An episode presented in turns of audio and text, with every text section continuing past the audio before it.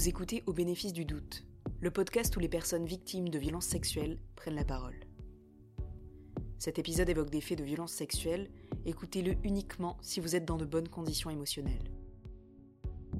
Dans l'épisode précédent, Aurélie décrit les violences sexuelles et psychologiques qu'elle a subies de la part de son ancien petit ami. Les groupes de parole, son entourage, sa psy, son compagnon et le temps l'ont aidé à se reconstruire. Dans l'épisode que vous vous apprêtez à écouter, Aurélie détaille les procédures judiciaires par lesquelles elle est passée après avoir décidé de porter plainte en 2020. Il y avait vraiment cette idée de porter plainte pour protéger les autres. Et je crois que c'est vraiment euh, ce qui a un peu euh, mené le truc euh, jusqu'à aujourd'hui. C'est vraiment. Encore une fois, c'est pour ça que je fais ce podcast aujourd'hui, c'est encore pour les autres. Et je crois que ça m'a pas quitté quoi. Donc voilà. Quand je suis allée porter plainte, j'avais peur, j'étais dans le doute complet, j'étais même pas sûre d'être vraiment légitime à porter plainte. Mm. Parce que j'étais encore dans ce truc de peut-être que c'est un accident en vrai. Et ça se trouve, je vais ruiner sa vie. Non, faut dire alerte. et en fait, ouais, j'y suis vraiment allée. Et euh, je suis tombée sur une euh, brigadière, très très bien. Je pense qu'il faisait aussi pas mal les mineurs parce que quand je suis arrivée dans son bureau, il y avait déjà il y a le fameux poster de police du film qui est ah. absolument dans tous les comicos que j'ai fait. Ah ouais. Euh, sur les deux trois où je suis allée, je les ai tous vus. Et à chaque fois que j'en discute avec d'autres nanas qui ont porté plainte, elles me disent oui dans la salle il y a ce poster. Ah Quasiment à chaque fois il y a, il y a le poster je pense que c'est devenu un running gag dans, le, mm. dans la communauté euh, des femmes agressées, si on peut nous appeler comme ça. Donc il y avait ce poster, il y avait un poster de Toy Story 4 avec le nounours et tout. Euh, il y avait plein, enfin il y avait des dessins mm. partout, etc. Donc je pense que c'était, euh, peut-être que je me trompe, mais il me semble que c'était quand même des gens qui étaient un peu formés à ça. Et elle m'a prévenu assez rapidement qu'il y aurait des questions un peu intimes pas dire qu'elles sont déplacées, mais vraiment sur la sexualité, etc. Et qu'il fallait que je sois prête. Il me semble qu'on avait calé, euh, enfin que j'avais appelé avant pour qu'elle ait un rendez-vous, un truc comme ça pour y aller, euh, pour être sûr que c'était bon et qu'on avait le temps de bien le faire. Et donc euh, là, globalement, on a parlé pendant quasiment deux heures, je crois. On a fait deux heures d'interrogatoire, entre guillemets, où on me pose des questions sur la relation, comment ça a commencé, qui c'est, comment ça s'est passé, et des questions du style Comment ça se passait votre relation en termes de sexualité? En termes de pratique, ça ressemblait à quoi? Est-ce que vous faisiez du sexe oral? Et vous regardiez des films porno ensemble? Et vous avez déjà eu des pratiques sadomasochistes ensemble? Les rapports vaginaux, ça se passait comment? Et quelles étaient vos attentes par rapport au sexe? Et là, genre, euh, bah écoute, euh... oui 42 C'était un peu ça. Et en fait, mais pour le coup, elle m'avait vraiment prévenu avant. C'est-à-dire qu'elle m'avait dit c'est un peu euh, ça nous sert aussi à faire le, tri, à comprendre quels sont les enjeux. Et nous aussi derrière, si lui dit des choses, à confronter les deux versions. Et par exemple, euh, si vous faites, euh, si vous avez des pratiques SM, ce qui peut arriver, hein, on ne juge personne. Par exemple, si vous avez un mot, que le mot est dit, des trucs comme ça, peut-être que les personnes qui mm. font du SM, ils ont plus un truc de consentement, etc., qui est un peu plus cadré. Enfin bref, donc parce que du coup, je suis allée retourner voir cette brigadière par la suite pour la remercier de la façon dont ça avait été géré, etc. Mmh. Quand j'ai enfin reçu mon dossier, on, parle, on parlera de ça après, mmh. mais pour, pour, la remercier et lui raconter un petit peu euh, comment s'était passé la suite. Et je lui ai posé justement ces questions pour avoir euh, une idée, puisque effectivement, c'est une discussion qu'on a beaucoup, en tout cas entre personnes qui ont eu ce parcours-là, de se dire mais à quoi servent ces questions en fait? On n'est pas là pour ça, on est là parce qu'on a été agressé, on n'est pas là pour parler de nos vies sexuelles. Et en fait, euh, il semblerait que euh, ça sert notamment dans les défenses et dans les attaques, entre guillemets, euh, mmh. devant les tribunaux. Et ça permet d'éviter d'avoir des, attaques un peu sournoises de la défense. en mode oui, mais en même temps, vous avez des pratiques qui mmh. portent à confusion. Des trucs comme ça. Quoi. Oui, mais vous assumez pas, en réalité, vous faites ça. Mmh. Et vous l'avez pas dit. Donc apparemment, ce serait vraiment pour, pour ça qu'il les pose tu viens pour, pour, parler de ton agression et ensuite on te pose des questions sur toi, tes pratiques. Et c'est vrai que la culpabilité inversée, euh, elle peut se sentir assez fort. Et comme on nous explique pas pourquoi on les pose les questions, c'est vrai que quand elles arrivent, ça peut être euh, compliqué de les recevoir. Donc, moi, elle m'avait prévenu, donc euh, je m'y attendais, donc je m'étais pas tant posé la question que ça, mais j'imagine que quand il n'y a pas cette phase un peu de préparation à la plainte, c'est vrai que hmm. ça peut être surprenant. Donc voilà. Elle m'avait dit que j'aurais des nouvelles au bout de quelques mois, genre 2-3. Elle m'avait dit, a priori, on est en juin, plutôt septembre. Ok. Parce que, notamment, j'ai porté plainte dans la ville où j'habite, mmh dans le commissariat à côté de chez moi. Et lui, habitant à Paris, c'était pas le même parquet qui était en charge de l'affaire. Donc il y a eu un transfert de parquet et ça a pris des mois. C'est-à-dire que j'ai porté plainte en juin et j'ai eu contact avec l'autre brigadier qui s'est occupé de mon affaire, celui qui a vraiment fait toute l'enquête, etc., en janvier. C'était très long. Et surtout, j'appelais pour savoir où est-ce que ça en était, si c'était encore au parquet de hmm. là où j'habite, ou si c'était au parquet de Paris, s'il était quelque part. Euh, et en fait, je n'avais aucune réponse. C'était impossible. Je ne savais pas où ça en était. Et en fait, en discutant avec, euh, avec d'autres personnes dans les groupes, etc., euh, dans les groupes de parole, je me suis rendu compte qu'il y avait des personnes qui avaient porté plainte et qui n'avaient jamais eu de nouvelles. Et en fait, euh, bah, à partir de là, moi j'étais un peu dans cette psychose de ça se trouve, si je pousse pas moi-même, j'aurais jamais rien, quoi. Et avant de, d'envoyer ma plainte au parquet, elle, elle, elle a quand même fait des réquisitions, j'imagine, pour que je fasse un examen physique aux unités médico-judiciaires au cas où il y avait encore des traces. Vu que effectivement euh, il y avait eu euh, la fissure, etc., c'était dans l'espoir d'en retrouver une. Et alors moi j'y allais en me disant euh, jamais ils vont retrouver quoi que ce soit, ça fait un an et demi, ils trouveront rien, mais bon je le fais et puis. Et en fait si j'ai encore une cicatrice. Et alors quand la personne a dit si si vous avez une cicatrice, alors il m'a demandé si je savais où est-ce qu'elle était, si je pouvais la positionner.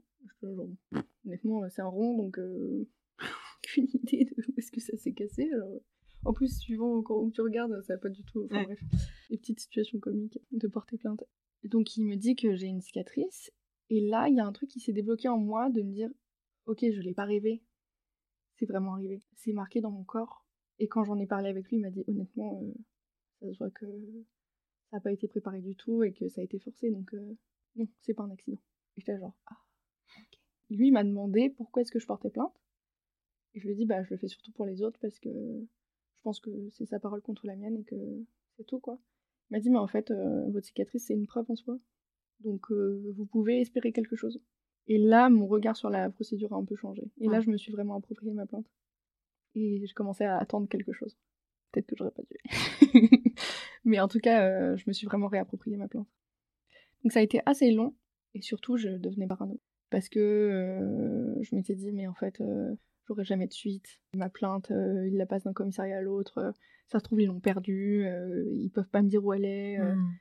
Et en fait, quand le brigadier m'a appelé, il m'a dit écoutez, avant de lancer la suite, je veux vous rencontrer pour moi éclaircir des points, vous avoir déjà vu en vrai avant de lancer le truc, et qu'on discute de ce que vous attendez, etc.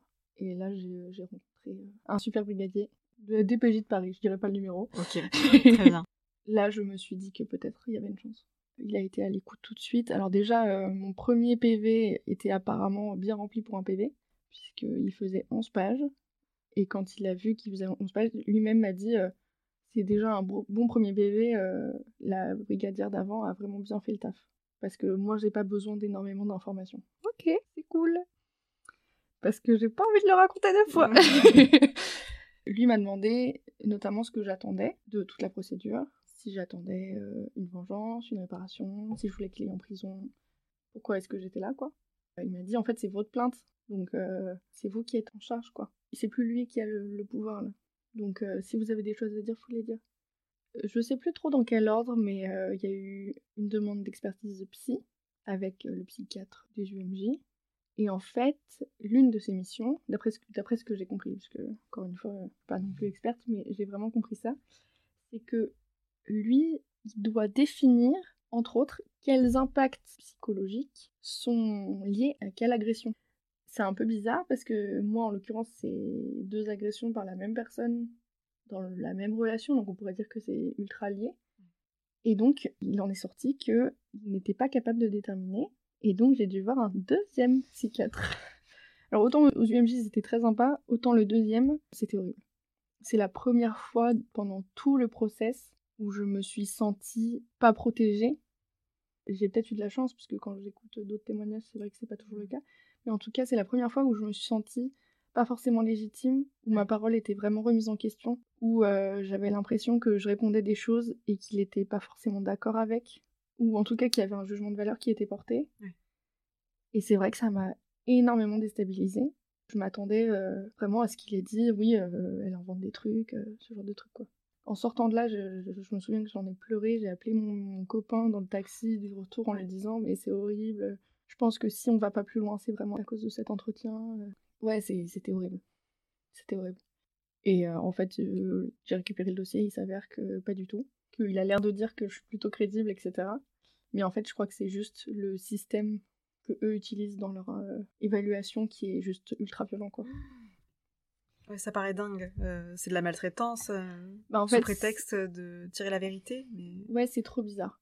En fait, c'est vraiment pour savoir si t'es sincère entre guillemets dans, dans, ton truc, mais en fait, c'est trop bizarre. Mais de toute façon, c'est les psychanalystes. Hein. Désolée les psychanalystes qui nous écoutent, mais mais en vrai, euh, je suis vraiment sortie de là, en, j'étais une, une loque, quoi. Et puis surtout, ça m'a obsédée pendant extrêmement longtemps, cet entretien. Donc, il me semble que c'était dans cet endroit-là. Et ensuite, euh, ils ont interrogé ma famille et mon copain. Et toutes les personnes que j'avais citées dans mes interrogatoires avant. J'en ai très peu parlé avec mes, avec mes parents. J'ai jamais décrit ce qui s'était passé à mes parents ni à mon copain. Et donc, du coup, il y a vraiment trois interrogatoires, trois versions différentes. il y en a aucun qui est d'accord. C'est-à-dire que vraiment, je crois que mon mec est le plus proche, mais il y a quand même des trucs un peu flous. Et par exemple, mon père a dû dire, euh, oui, elle a été agressée deux ou trois fois, je suis pas sûre. Euh, il y en a un où c'était en week-end après euh, Dublin, alors que c'était avant, et l'autre c'était avant, mais c'était ponctuel. Celui qui concernait l'anal, c'était après, alors que c'était avant. Enfin bref, c'était un peu flou, mais il y avait quand même deux trois trucs qui revenaient à chaque fois. Il y, a quand même deux trois agressions. Il y a eu ça et ça. Et après, euh, c'est plutôt la chronologie qui est un peu, un peu floue, quoi. Ils ont appelé ma tante qui est infirmière. C'est la première personne à qui j'en ai parlé euh, de mes proches, en tout cas de ma famille. Notamment en lui disant je sais pas comment en parler à mes parents. Enfin, ils voient bien qu'il y a un problème. Je sais pas quoi leur dire. Est-ce qu'on peut dire à ses parents qu'on a fait ça à leur enfant? Et euh, un chargé de TD de la fac qui était un peu spécialisé dans les violences sexuelles, etc. Et qui, pour le coup, était euh, dans l'association féministe de la fac et à qui j'ai demandé des conseils juridiques en disant est-ce que ça, c'est. Ça rentre dans le cadre d'une plainte Est-ce que ça, euh, le fait que je sois restée euh, avec lui, par exemple, est-ce que ça peut se retourner contre moi Ce genre de choses? Et à quoi je dois m'attendre, hmm. émotionnellement parlant, quoi? C'était après la foi sur la main courante. Elle m'a dit prenez le temps de bien réfléchir aux implications, etc. et d'être prête avant. Je me suis dit je vais peut-être euh, m'enseigner. Et alors lui a, dit euh, à la police que en gros euh, c'était un peu confidentiel et qu'il pouvait pas trop en parler. Notamment parce que, étant donné qu'on avait parlé rapidement, lui voulait pas dire des trucs qui pourraient me porter du tort. Et ma tante, pareil, a été très brève en expliquant que voilà, je lui avais confié ça et qu'elle n'avait pas trop eu de suite non plus, puisqu'elle habite en Normandie et c'était pas simple. Donc ça s'était fait que au téléphone, mais tout l'entretien avait été retranscrit. Enfin, sur le dossier, c'est vraiment tout l'entretien ouais. est retranscrit. Et voilà, il me semble que c'est tout. Ce qui est déjà pas mal en vrai. Hein. Ça fait quand même mes parents, mon copain, ma tante. Euh, a priori, c'était que des gens à qui j'en avais déjà parlé, donc euh, pas de grande surprise non plus, mais c'est vrai que je me rends compte qu'il y a quand même beaucoup de gens de mes proches qui ont été impliqués quand aucun des siens euh, ne l'ont été, quoi. Ah ouais? Ouais. Une fois qu'il a rassemblé un peu tout ça, il m'a dit, bon bah, là, euh, on va le choper, hmm. on va l'interroger, et suivant ce qu'il dit, on fera une confrontation, si vous êtes d'accord. Et alors là, euh, bah moi, ma réponse était oui, de toute façon, s'il faut la faire, on la fait, quoi. Et en même temps, je me suis clairement chiée dessus. Normal. Le revoir, c'était c'était un monstre, quoi. En fait, ouais, c'est ce que je disais à ma psy. Euh, moi, dans ma tête, euh, c'était un monstre. Euh, ça faisait longtemps que je l'avais pas revu. il était dans ma tête, il était immense. Enfin, j'en avais vraiment fait tout un monstre, quoi. Et ma psy m'avait dit cette phrase parce que du coup, je faisais des crises de panique dans les transports et l'idée de le recroiser pour me rebooster.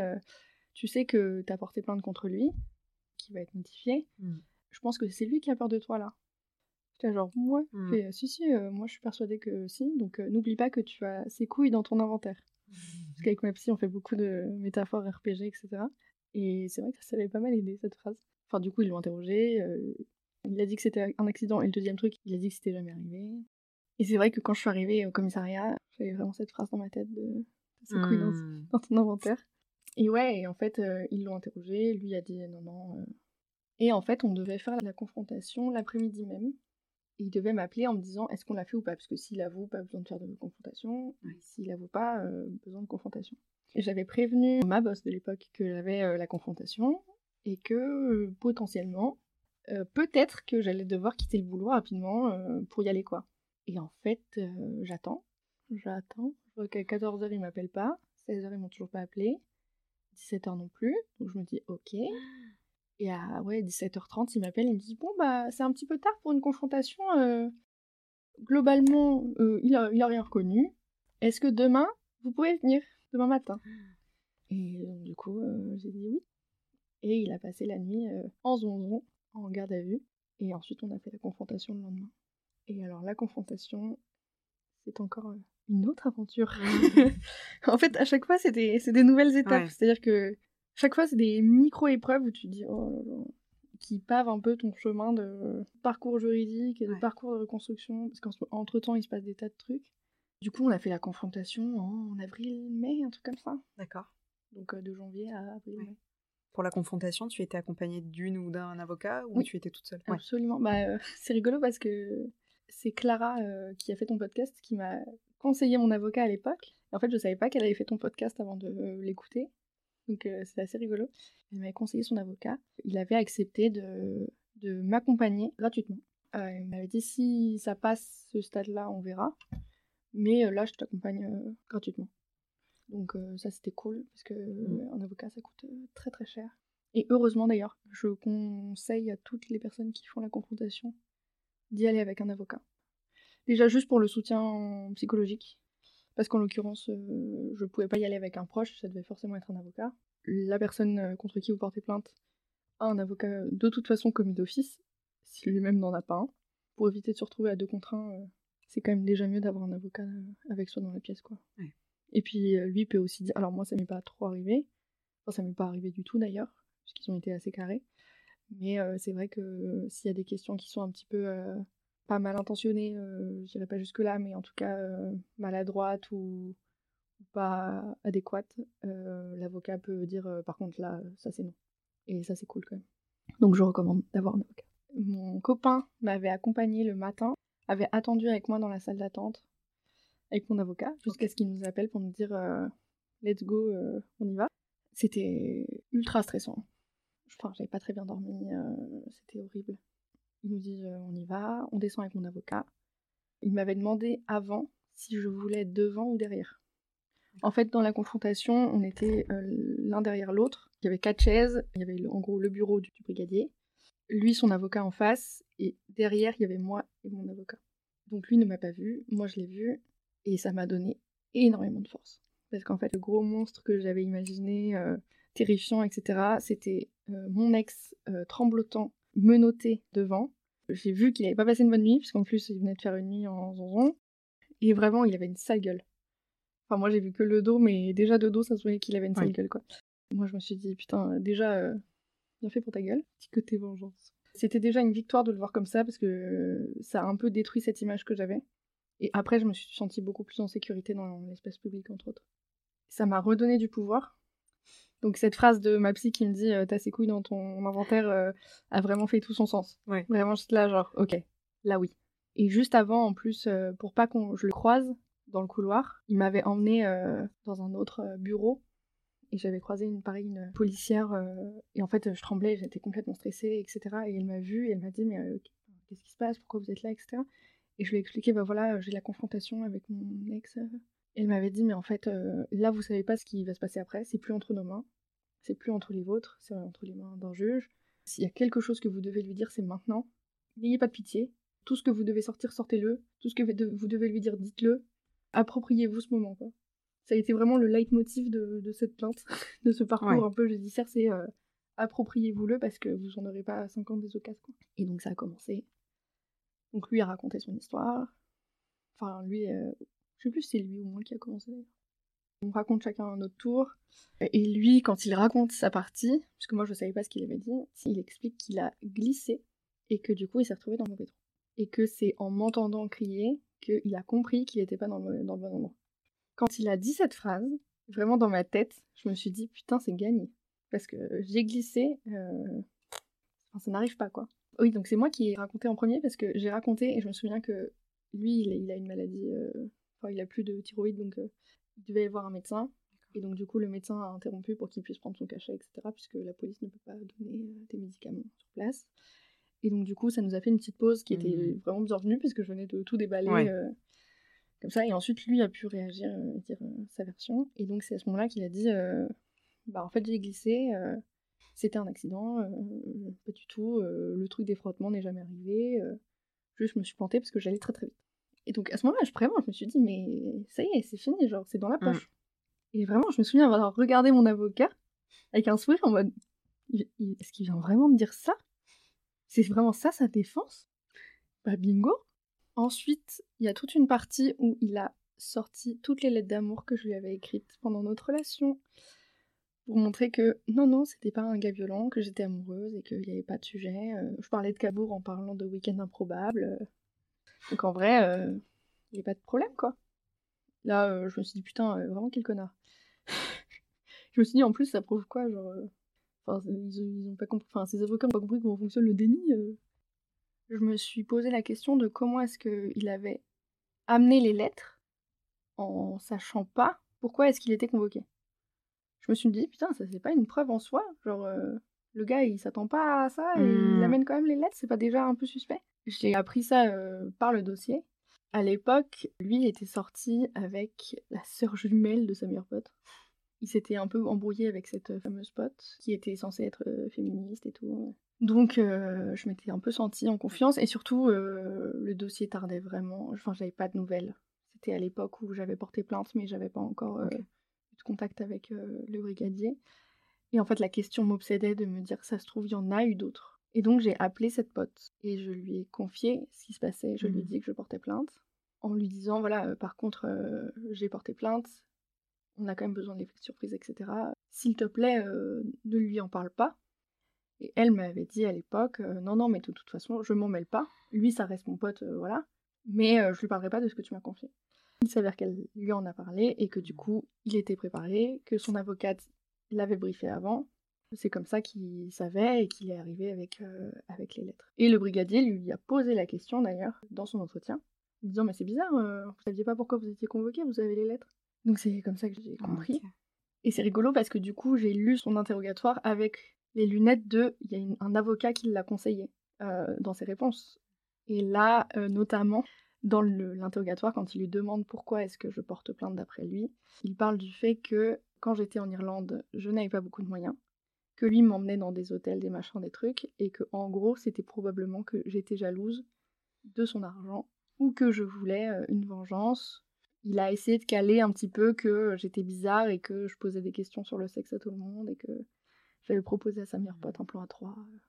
Donc euh, voilà, je suis une michetonne infomane. Mmh. Et je me dis que si, avec un avocat, il a répondu ça, c'est que quelque part, ça doit être des choses qui sont, en, en tout cas, entendues en tribunal et qui vont à l'encontre des personnes qui portent plainte. Donc ça, ça m'a un peu choquée. Parlez-en à pas beaucoup de gens. Oui. en tout cas, des personnes vraiment de confiance. Et la police fera le taf de contacter les personnes, je pense. Normalement. Mais là, euh, du coup, je me suis un peu grillée. Euh, je m'en suis un peu voulu quand j'ai appris le truc. Et en fait, euh, en en reparlant avec mon entourage, ils m'ont tous dit, mais en fait, t'étais tellement dans un état de détresse bah que t'avais pas d'autre choix, quoi. Et mm. nous-mêmes, on t'a encouragé à le faire. Donc, ne te sens pas coupable. Et en, en réalité, on ne devrait pas se sentir coupable de vouloir essayer de protéger des gens. Et du coup, pour en revenir à la confrontation, euh, ça s'est passé comment après? Après qu'il ait sorti les lettres? En fait, je crois que j'avais un peu une, idée un peu idéalisée de la justice, où genre, euh, comme on en voit tout le temps, on comprend les mécanismes. Pas du tout. Et donc vraiment, euh, voilà, on en discute, etc. Ça se finit, bon bah lui reconnaît rien, la deuxième partie, ça n'a jamais existé. Le brigadier lui a demandé par exemple, mais comment est-ce que vous pouvez être sûr que ça n'a jamais existé? Et là, bah, bah, c'est-à-dire, bah en fait, si vos rituels c'était de rentrer, elle rentrait de Dublin, vous alliez au ciné, euh, potentiellement elle faisait des siestes, etc., ça a pu arriver. Comment est-ce que vous pouvez être sûr que ça n'est jamais arrivé? Est-ce que vous aviez des rapports euh, ponctuellement, etc. Comment est-ce que vous pouvez être sûr que ça n'est pas arrivé? Ben non, mais c'est pas arrivé puisque je vous dis que c'est pas arrivé. C'était vraiment des discussions comme ça, euh, monosens, très très bizarres. Quand il a sorti les lettres, le brigadier lui a dit Mais comment est-ce que vous expliquez que Aurélie, elle, elle vous écrive ses lettres et que ensuite, un an et demi après, elle porte plainte contre vous? Un petit peu en empathie. Enfin, vraiment en mode euh, entre gros, on se comprend, tu vois. Il a vraiment sorti un truc du genre euh, Bah écoutez, euh, moi je suis comme vous, euh, je, comprends pas, je comprends pas sa démarche. Alors c'est pas dans le PV, mais le brigadier lui a répondu, bah, écoutez, moi je comprends très bien parce que des, demoiselles comme Madame Aurélie, j'en vois tout le temps. Et en fait, c'est exactement le schéma des victimes de viol. Et là, il a fermé sa gueule. il a vraiment fermé sa bouche. Mmh. Et en fait, il l'avait dit devant moi au gars. Et en fait, j'étais reconnue quoi. Et là, vraiment, dans ma tête, c'était gagné. Je suis sortie là, c'était gagné. Il y avait juste l'histoire des lettres, du coup, où je m'étais dit, «Hum, peut-être qu'un juge va dire euh, mmh. c'est bizarre, etc. Et j'en parle à mon avocat en sortant, il me dit, bon, bah franchement, euh, par rapport à ce qui s'est passé, c'est vraiment 50-50. Parce que lui n'a pas reconnu. En même temps, il y a quand même euh, des traces physiques. Enfin, il reconnaît pas le fait que c'était un viol. Lui, il dit que c'était un accident. Mais en fait, au vu de ce qu'il dit, il y a quand même une chance. Et donc là, c'est vraiment entre les mains du juge. Il m'a dit, mettez pas trop d'espoir quand même. Mmh. Et donc moi, je m'attendais à avoir une réponse dans la semaine. Pas tout de suite, quoi. Donc je sors de là, il devait être 13-14 euh, heures. Euh, ma mère me récupère, rentre. Je me souviens exactement de ce qu'on avait mangé à ce moment-là en plus. J'étais passé à Picard prendre des pizzas. Je me pose à mon bureau pour bosser, parce que du coup j'étais en alternance, donc euh, j'étais en cours à ce moment-là. Et là, je reçois un coup de fil du brigadier qui me dit Bon, bah, j'ai eu le retour du juge, classement sans suite. Et là, je suis un peu tombée des nues.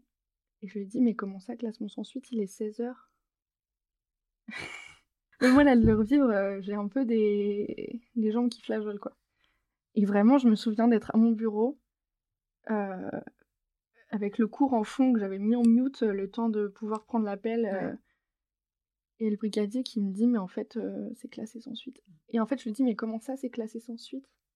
Il a dit qu'il avait glissé. Et là, il me dit oui, je, je sais bien, mais moi, je peux rien y faire, c'est pas moi. Et je lui dis oui, non, je sais bien que c'est pas vous, mais je vous avoue que c'est un peu un choc parce que je m'attendais pas à ce que ce soit aussi rapide. Et je m'attends, enfin, en vrai, je m'attendais pas à ça, quoi. Et en fait, je me rends compte que, au vu des délais qu'ils ont de se passer les dossiers, machin, à mon avis, la personne qui a lu mon dossier, elle a lu en quoi 15 minutes Une demi-heure max? Alors que, euh, vraiment, euh, tu l'as vu le dossier, il y a facile 200-300 pages dedans, quoi. Mm. Entre les rapports psy, il y en a eu, en a eu deux, rapports physiques, les témoignages de ma famille, les miens, le sien, la confrontation. En fait, il y a vraiment énormément de pages. Ça a été assez violent. Et surtout, il me donne l'info et il me dit Vous allez recevoir un courrier pour vous dire que c'est classé sans suite. Mais tant que vous n'avez pas le courrier, vous ne pouvez pas faire grand-chose. Donc, ça, c'était en avril-mai. Le courrier, je l'ai reçu en novembre. Pendant tout ce temps-là, j'étais en attente du courrier qui me dirait classement pour savoir ce que j'allais faire, quoi. Bah et en fait, euh, t'attends, t'attends, ok, j'ai le courrier. Le courrier te dit, euh, vous pouvez vous porter partie civile, euh, et là, ce sera en gros à vous de, gérer le machin, mais nous, on poursuit pas parce que, en gros, il n'y a pas assez de preuves pour qu'on soit sûr de pouvoir remporter le procès, en gros. Donc c'est vraiment une histoire de thunes. parce que, en gros, d'après ce que j'ai compris, ils font vraiment passer que les affaires où c'est quasiment gagné d'avance, et ces affaires-là, ils arrivent quand même à perdre. Donc les affaires comme les miennes, elles vont jamais au bout.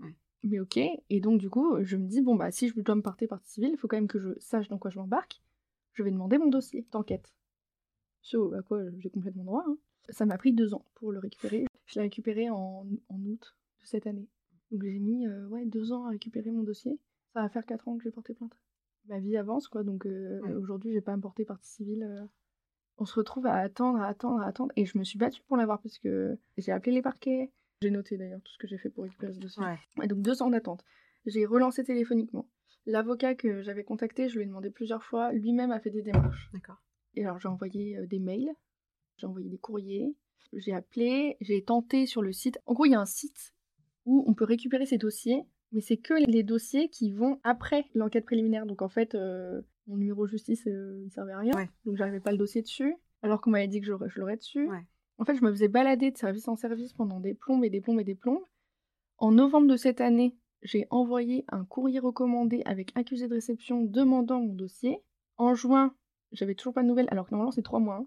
En mai, j'en avais marre. Je les appelle. La nana me dit Ah, mais il faut venir sur place parce que il y a du retard, donc de toute façon, c'est mieux si vous venez sur place. Donc ok, euh, je demande à mon copain s'il veut bien m'emmener. Lui, il avait des concours, donc je me suis dit bon bah attends la fin de ses concours, ok. Il finit ses concours, on se dit on va y aller. Avant, je les appelle pour être sûr que c'est le bon service auquel je me rends et que c'est validé.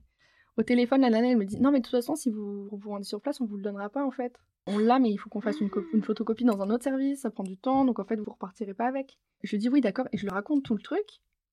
Et je dis En fait, je suis désespérée, parce que là, ça fait deux ans. Moi, pour, porter, pour me porter partie civile derrière, euh, c'est ultra compliqué. Mmh. J'ai envoyé un recommandé en novembre, j'ai toujours pas de nouvelles, on est en juin.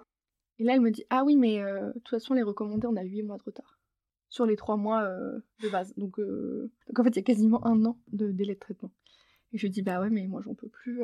et limite, je commence à pleurer au téléphone parce que c'est juste fatigant. Et elle me dit bon, je vais vous donner une adresse mail. Vous envoyez votre demande là avec toutes les références de votre dossier, votre carte d'identité, une adresse. Vous réexpliquez toute la situation. Vous dites bien que c'est pour vous porter partie civile, etc. et pour savoir ce que vous faites après. Et normalement, vous devriez avoir une réponse. Rapidement. Ok, je le fais. Et dans l'après-midi, j'avais un coup de fil en me disant euh, Bon, bah, euh, on accepte votre demande. Ça va prendre jusqu'à trois semaines parce qu'on doit le sortir des archives, l'envoyer euh, photocopie, le valider, le tamponner, machin. Mais c'est ok, on valide. Et alors là, j'étais là, genre. Deux ans pour ça, sérieusement. Pour avoir une putain d'adresse mail avec que des chiffres et des lettres. C'est-à-dire que ce n'est pas un truc qu'on peut deviner. parquet, euh, J machin, euh, numéro, numéro, numéro, euh, truc muche. Enfin, c'était un problème. Même, je l'ai même plus tellement. Initialement, Aurélie a demandé son dossier pour se porter partie civile. Mais se porter partie civile après un classement sans suite, ça veut dire quoi? Parce que je vous avoue que moi-même, avant de connaître Aurélie, je savais pas ce que ça signifiait. En gros, après avoir été collectée par la police, une plainte est transmise à un ou une procureur de la République. Le ou la procureure peut alors décider de continuer les poursuites et de demander au juge d'instruction d'ouvrir une information. L'information, c'est l'enquête menée par le juge. Mais le procureur peut aussi classer cette plainte sans suite si il ou elle juge qu'il n'y a pas assez de preuves pour aller plus loin. Et là, le juge d'instruction n'est pas informé de cette plainte. C'est ce qui s'est passé pour Aurélie. La victime peut alors porter plainte en se constituant partie civile. Ça lui permet de saisir directement un juge d'instruction pour qu'il ouvre une information judiciaire sans passer par le procureur. Cette phase donne suite ou pas à un procès. Et pour faire tout ça, il faut au préalable verser une somme d'argent, un genre de caution qui nous sera remboursée si le juge d'instruction considère qu'on n'a pas abusé de la justice en ayant ce recours. Et il y a d'autres subtilités à connaître si on a ce recours, des subtilités dont Aurélie n'a pas parlé pendant l'enregistrement et qui lui sont revenues en tête quelques jours plus tard. Ce que vous allez écouter juste après, c'est le mémo vocal de Aurélie où elle donne de plus amples explications. Pendant l'interview, il me semble que j'ai expliqué que je ne comptais pas me porter partie civile, ou en tout cas pas à court ou moyen terme d'ailleurs. Cependant, je crois que j'ai pas expliqué pourquoi euh, je ne comptais pas le faire et je pense que c'est quand même important. En fait, quand une affaire est classée sans suite, mais qu'elle ne va pas plus loin, quand elle est classée sans suite par manque de preuves, elle peut être réouverte. Ça veut dire concrètement que si quelqu'un d'autre que moi porte plainte, on peut rapprocher nos deux affaires et ce que moi j'ai dit et mon histoire, mon témoignage et les preuves qu'on a récoltées sur moi, etc., etc., peuvent être des preuves pour l'autre personne et nos affaires peuvent aller ensemble devant un juge si jamais c'est considéré comme suffisant pour aller plus loin. Par contre, et ça je l'ai appris d'une amie qui, elle, était en procès avec une personne qui avait déjà été jugée, et notamment déjà acquittée, et en fait, quand une affaire est jugée, si la personne est acquittée même par manque de preuves, en fait, elle ne peut pas être réutilisée par les personnes qui portent plainte après pour les mêmes faits sur la même personne, même si les affaires et les modes opératoires sont très similaires, parce que on considère que la justice ne se trompe pas, entre guillemets, ou en tout cas c'est peut-être euh, un truc qui n'est pas officiel, mais en tout cas qui est très euh, présent dans les tribunaux. Et leur avocat leur a déconseillé de, parler de cette affaire et de mettre ça en avant dans leur, euh, dans leur dossier parce que, effectivement, on considère que la justice ne se trompe pas. Comme il a été acquitté, on ne peut pas utiliser cette affaire-là ou ce témoignage-là pour apporter des preuves supplémentaires et montrer qu'il y a un schéma, etc. De fait, je me dis que dans mon cas, je préfère ne pas me porter partie civile et qu'il ait cette épée de Damoclès sur la tête, quitte à me porter partie civile à la fin du délai de prescription, si jamais j'en ressens le besoin. Je pense que j'ai, en tout cas j'espère que j'en serai à un autre point de ma vie à ce moment-là. Mais en tout cas je peux le faire. Plutôt que de griller une cartouche entre guillemets pour une potentielle future défense si jamais, j'espère pas pareil, mais si jamais il devait réagresser une autre personne, quoi. Parce que dans ce cas-là, elle pourrait utiliser, mon témoignage dans sa recherche de justice, alors que si je me porte partie civile et que je perds, et au vu de mon dossier qui, même si il y a quand même des éléments, a peu de chances d'aboutir, puisqu'en fait, quand je vois d'autres dossiers comme celui de Clara, où c'est ultra. Enfin, les preuves, elles sont quand même vraiment là, quoi. Il y a quand même. Enfin, pour moi, Clara, il y avait tellement pas de doute que le mec était coupable. Quand je regarde mon, affaire et effectivement les preuves, etc., bon, on va dire qu'il est moins. Mon dossier, il est moins étayé que celui de Clara en termes de preuves. Donc je me dis qu'il n'y a aucune chance qu'il lui arrive quoi que ce soit et que ce soit reconnu. Donc au vu de ça, je préfère laisser les choses en l'état. Merci Aurélie. Enfin, franchement, euh, merci pour tout. Merci pour euh, tout ce petit cahier, euh, tout ce que tu as dit. J'avais peur d'oublier des trucs. Ouais, j'ai dit des trucs, je ne pas parler la psy. Enfin, c'était surtout sur le fait qu'il faut trouver le bon, la bonne psy, quoi. Faut pas hésiter à en faire plusieurs. C'est ça, faut, faut s'armer de patience, mais faut, faut persister. Il y avait un peu un truc sur le coût des soins aussi. Il y a des ah. associations qui proposent des psy, des suivis. Ah oui, oui, oui, oui, oui. Et je crois que tu en avais parlé aussi. vraiment autour de chez vous ce qui se fait, parce qu'il y en a même si c'est pas évident. Allez voir les assos, en vrai, euh, il y a pas mal de ressources dont on n'est pas au courant qu'elles existent. Ouais, ça prend du temps, mais euh, faut le faire. Voilà. Je pense que c'est bien? Je pense que c'est parfait. Merci beaucoup. Je vais enlever ce casque. Je sais pas toi, mais moi, il m'a beaucoup, beaucoup serré la tête. Un peu. mais j'ai kiffé quand même. Ah ouais, ah, trop bien. Ah, mais ça me fait plaisir ça. En vrai, c'était rigolo. En plus, ça faisait un peu une bulle.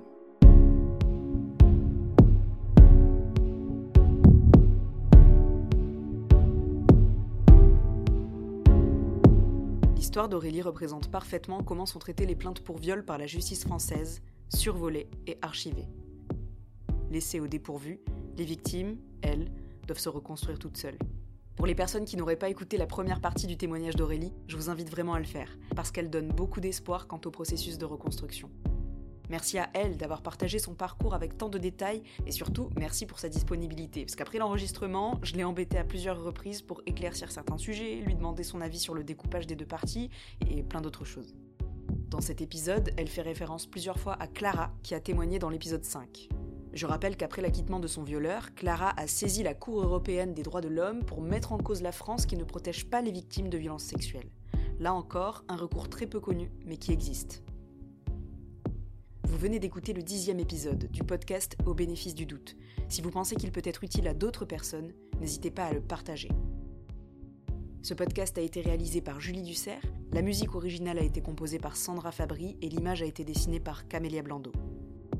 Au bénéfice du doute, le podcast où les personnes victimes de violences sexuelles prennent la parole.